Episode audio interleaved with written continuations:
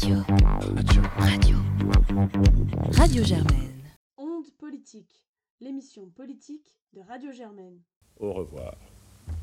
Et si nous parlions d'abord de la France? Enfin, pardon, on n'est pas à l'université. Vous n'avez pas le monopole du cœur.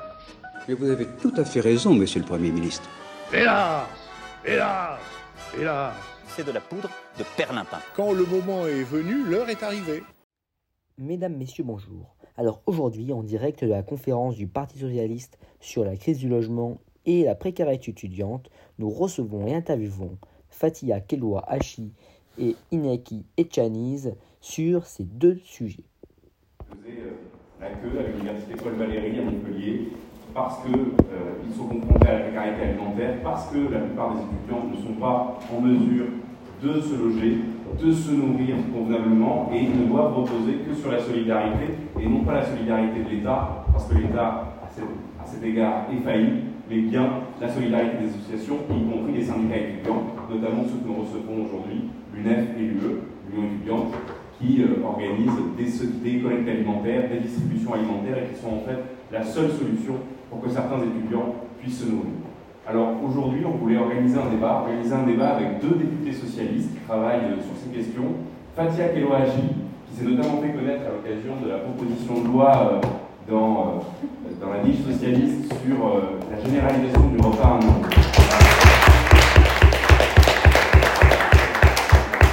Une proposition de loi. Donc, si je peux commencer, un petit point historique, est-ce que vous pourriez nous expliquer, est-ce que la précarité étudiante a toujours existé ou est-ce que c'est un processus qui s'est développé et accentué ces dernières décennies? L'étudiant en France, en fait, est considéré euh, depuis toujours comme le fils d'eux et pas comme un adulte à 18 ans. Donc la précarité étudiante, a toujours existé. Sauf qu'aujourd'hui, on est à un point culminant. Aujourd'hui, les étudiants n'ont jamais été aussi précaires. Hein, Quand un étudiant sur deux annonce qu'il ne mange pas à sa faim, qu'il saute des repas pour des raisons financières, c'est bien clair qu'aujourd'hui, la précarité, elle a son comble.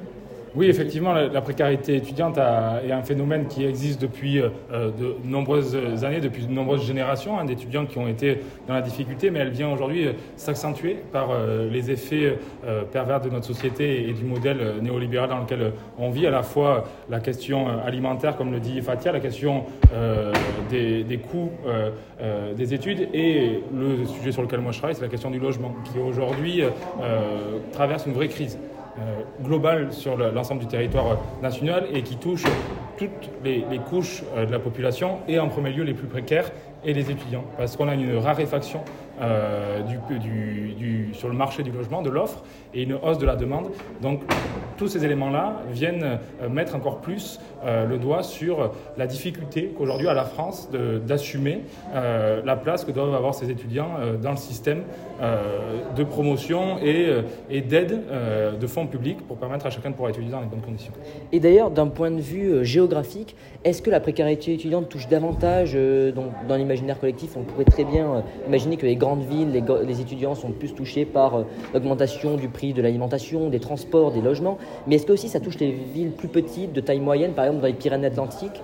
Oui, ça, ça touche euh, tout le territoire, tout le territoire national, euh, parce que euh, on voit dans les mobilités des étudiants. euh, moi, je viens d'un territoire très rural où il y a assez peu de, de, pôles étudiants dans ma circonscription, si ce n'est pas du tout. Donc, les étudiants sont obligés de partir sur des villes intermédiaires comme Pau ou Bayonne, ou après Bordeaux, Toulouse ou, même Paris, et ça engendre des frais supplémentaires. Donc, ça touche pas forcément le territoire en son sein même, mais ça, en touche sa population parce que c'est des parents. Moi, j'ai énormément d'agriculteurs, de fils d'agriculteurs qui veulent faire des études, mais dont les revenus des parents ne permettent pas euh, de financer euh, euh, un appartement justement dans une grande ville, de financer les, frais afférents aux, dépenses courantes. Donc, ça touche, de mon point de vue, tous les territoires, même si ça ne touche pas que les bassins de campus étudiants.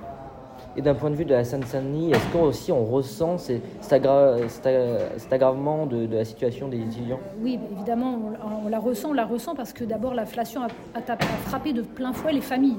Et donc euh, les parents de situation moyenne, aujourd'hui, ne peuvent plus aider leurs enfants qui font des études, ce qui était peut-être moins le cas hier. Donc aujourd'hui, les étudiants ils se retrouvent seuls face à une forte précarité. Et nous, en Seine-Saint-Denis, on a des loyers qui ont énormément augmenté, énormément augmenté, avec un manque de logements étudiants très grave.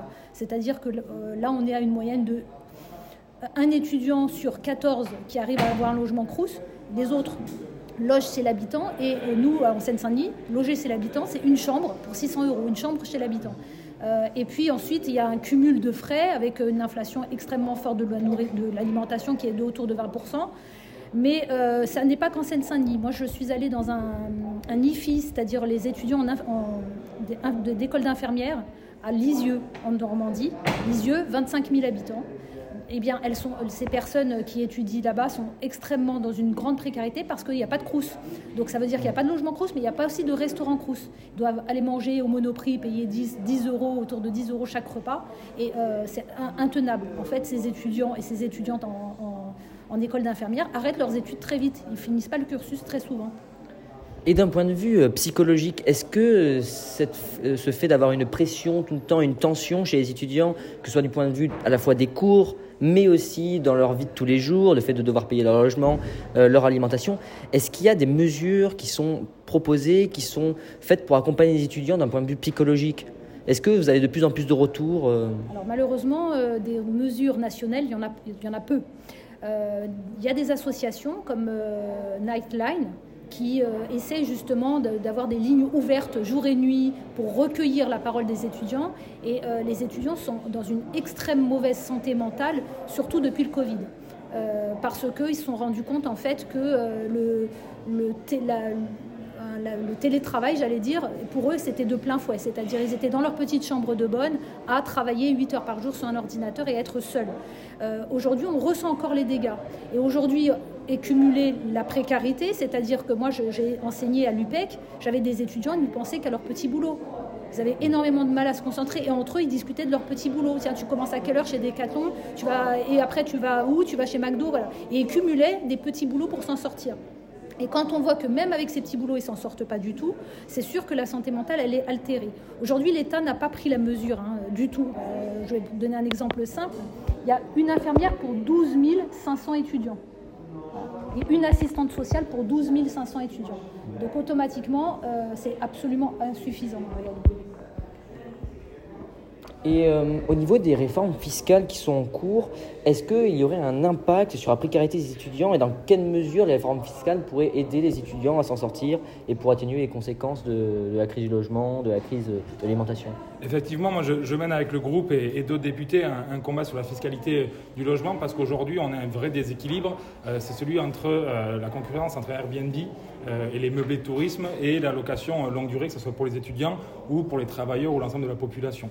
Parce un, propriétaire qui va louer son logement, et en règle générale sur Airbnb, c'est plutôt des studios, des T1, des T2 qui correspondent en règle générale au, au format que recherchent les étudiants. Il va pouvoir le louer plus cher parce qu'il va le louer au week-end ou à la semaine à des prix qui correspondent à une location au mois. Et en plus, il va avoir un abattement fiscal entre 71% et 50% sur ses revenus. Alors que s'il loue à l'année, il ne va avoir que 30%. Donc cette fiscalité-là, aujourd'hui, encourage les propriétaires à sortir leur logement euh, du marché euh, habituel pour en faire euh, du meublé tourisme. On le voit ici à Paris, mais c'est également le cas dans mon territoire, à Bayonne, où on a eu 130% d'augmentation du nombre de meublés de tourisme. Et ça veut dire autant de logements qui étaient dédiés aux étudiants, aux infirmières, aux, aux caissiers, aux caissières qui devaient vivre et travailler sur le territoire, qui ne sont plus disponibles. Et on en revient à des étudiants qui dorment au camping ou qui renoncent à leurs études parce qu'ils ne trouvent pas de logement. C'est même pas qu'ils ne peuvent pas le payer, c'est qu'ils n'en trouvent pas. Donc effectivement, il y a ce, premier effort fiscal, euh, ce rééquilibrage de la fiscalité pour encourager les propriétaires à louer sur la longue durée. Et c'est une première étape, ça ne réglera pas l'ensemble de la crise du logement, mais c'est déjà symbolique et ça permet d'inverser la tendance. Et comment trouver un, juste milieu entre euh, euh, les, charges qui augmentent pour les propriétaires, ils ont besoin d'avoir une certaine rentabilité sur le long terme, mais également un loyer abordable pour les étudiants euh, D'abord, il va falloir absolument trouver ce juste milieu. Hein, il y a une urgence, une urgence de mal logement et de tellement peu de logements qu'il y a des étudiants qui arrêtent leurs études parce qu'ils ne sont pas logés, parce qu'ils n'arrivent pas à trouver où se loger. Il va falloir trouver euh, une solution. Et euh, moi, je, pense qu'Ignaki a raison. cette solution, il faut la trouver dans la fiscalité. Parce que les Airbnb, en réalité, ont ont gagné du terrain parce que la fiscalité était trop avantageuse.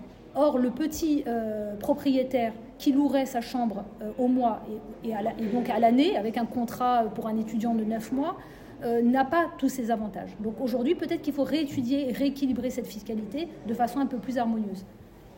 D'accord, merci beaucoup à vous deux. Merci. Je vous souhaite une bonne conférence. Merci beaucoup. quand même, cette information était parvenue jusqu'à vous. Du temps de ma fringante jeunesse, j'aurais supposé un sentiment contrarié. Mais qu'est-ce que vous avez fait?